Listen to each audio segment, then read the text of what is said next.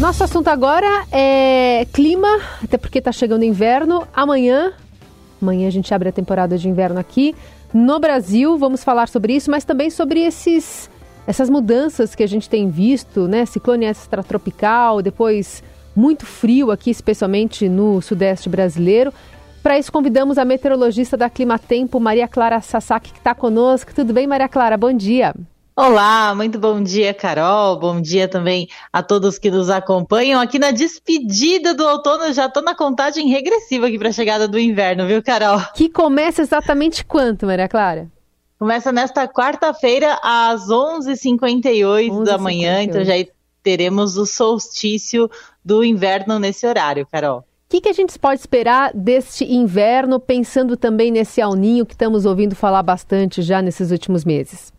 Olha, por incrível que pareça, apesar desse frio que a gente sentiu aí nos últimos dias, o inverno deste ano não será tão rigoroso na maior parte do Brasil. Se comparar a temperatura média durante todo mês de, durante todos os meses de inverno deste ano de 2023, nós teremos no final da estação temperaturas acima do normal para esta época do ano em todas as regiões do Brasil. A única exceção é o estado do Rio Grande do Sul, que deve registrar temperaturas levemente abaixo do normal. Mas todo o restante do país tem calor, tem temperaturas né, acima da média. Calor não, porque estaremos no inverno, mas temperaturas acima da média, temperaturas acima do normal. E é justamente por causa da influência do fenômeno Laninha, que deixa a atmosfera mais aquecida e diminui a frequência e a intensidade das ondas de frio, Carol. E Maria Clara, bom dia também. É, é com isso tudo que você está relatando, pode ter mais chuva no inverno ou não, não é típico mesmo?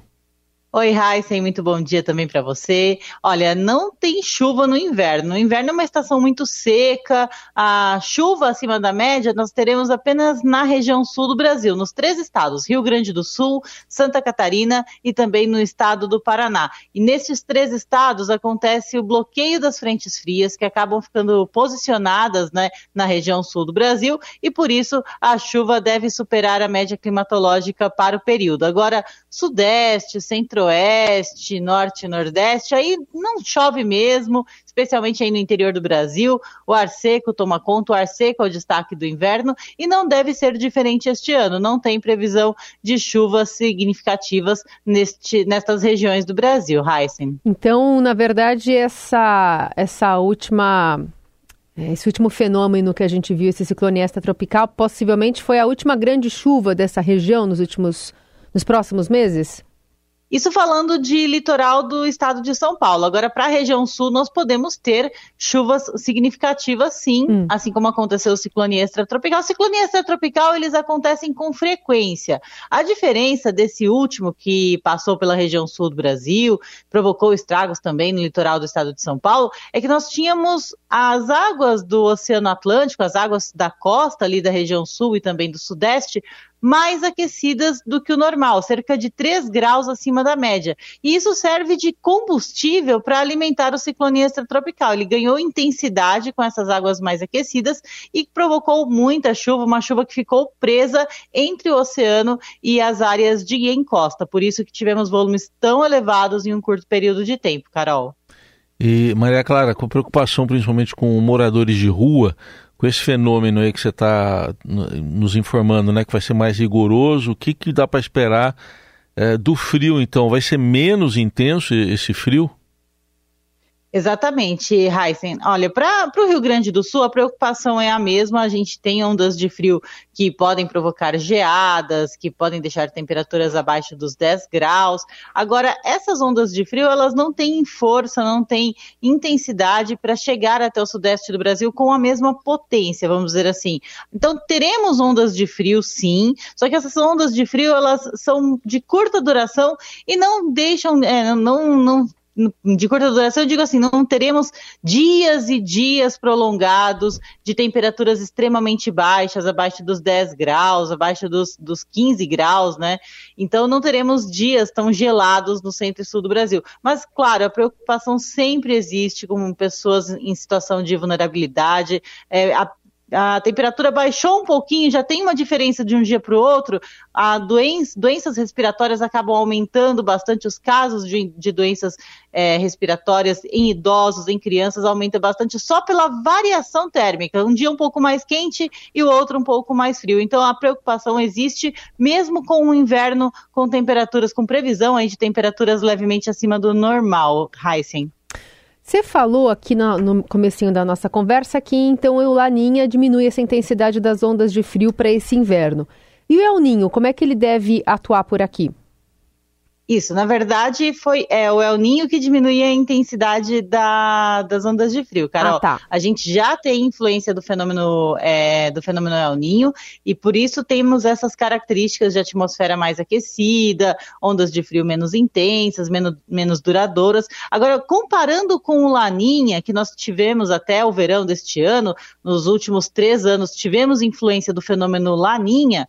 Agora, comparando o que vai acontecer esse ano com o que aconteceu aconteceu com os três últimos anos, nos três últimos anos nós tivemos ondas de frio muito intensas e muito abrangentes. Em maio do ano passado, nós tivemos o dia mais gelado em várias cidades do centro-sul do Brasil por conta de uma onda de frio bastante intensa que avançou aí do sul, pegou o sudeste, pegou o centro-oeste, áreas da região norte do Brasil, e isso em maio. Inclusive, teve até ocorrência de neve em maio, coisa que não se via relato há muito tempo. As ondas de frio são antecipadas, acontecem antes nos meses de de Laninha, nos anos de Laninha, né? E agora, quando temos o fenômeno, no fenômeno El Ninho atuando, a gente tem as ondas de frio chegando um pouco mais tarde e com menor intensidade e menor duração. A gente percebe que as temperaturas deste ano ainda não bateram as temperaturas do ano passado, com exceção ali de algumas cidades do, da Serra Catarinense que são uhum. um pouco mais frias, Carol. E para o norte, nordeste, a, a, previsão de seca, como é que tá com o El Ninho, hein, Maria Clara?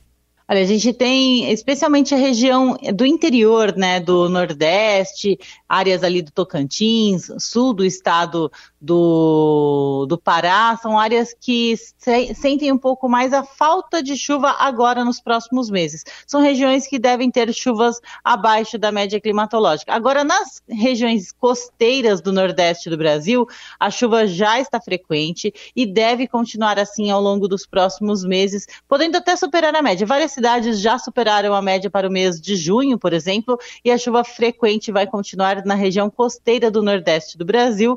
Então, isso pode é, se repetir. Transtornos com relação a alagamentos, deslizamentos, também devem se repetir nas áreas costeiras do Brasil. Agora, na região norte do país, também devemos ter nos próximos meses chuva entre a média e abaixo da média, levemente abaixo da média, pegando especialmente Rondônia, Acre, sul do Amazonas. Agora, Roraima e também norte do estado do Amazonas, Amapá também, a chuva pode ficar acima da média climatológica. Heisen.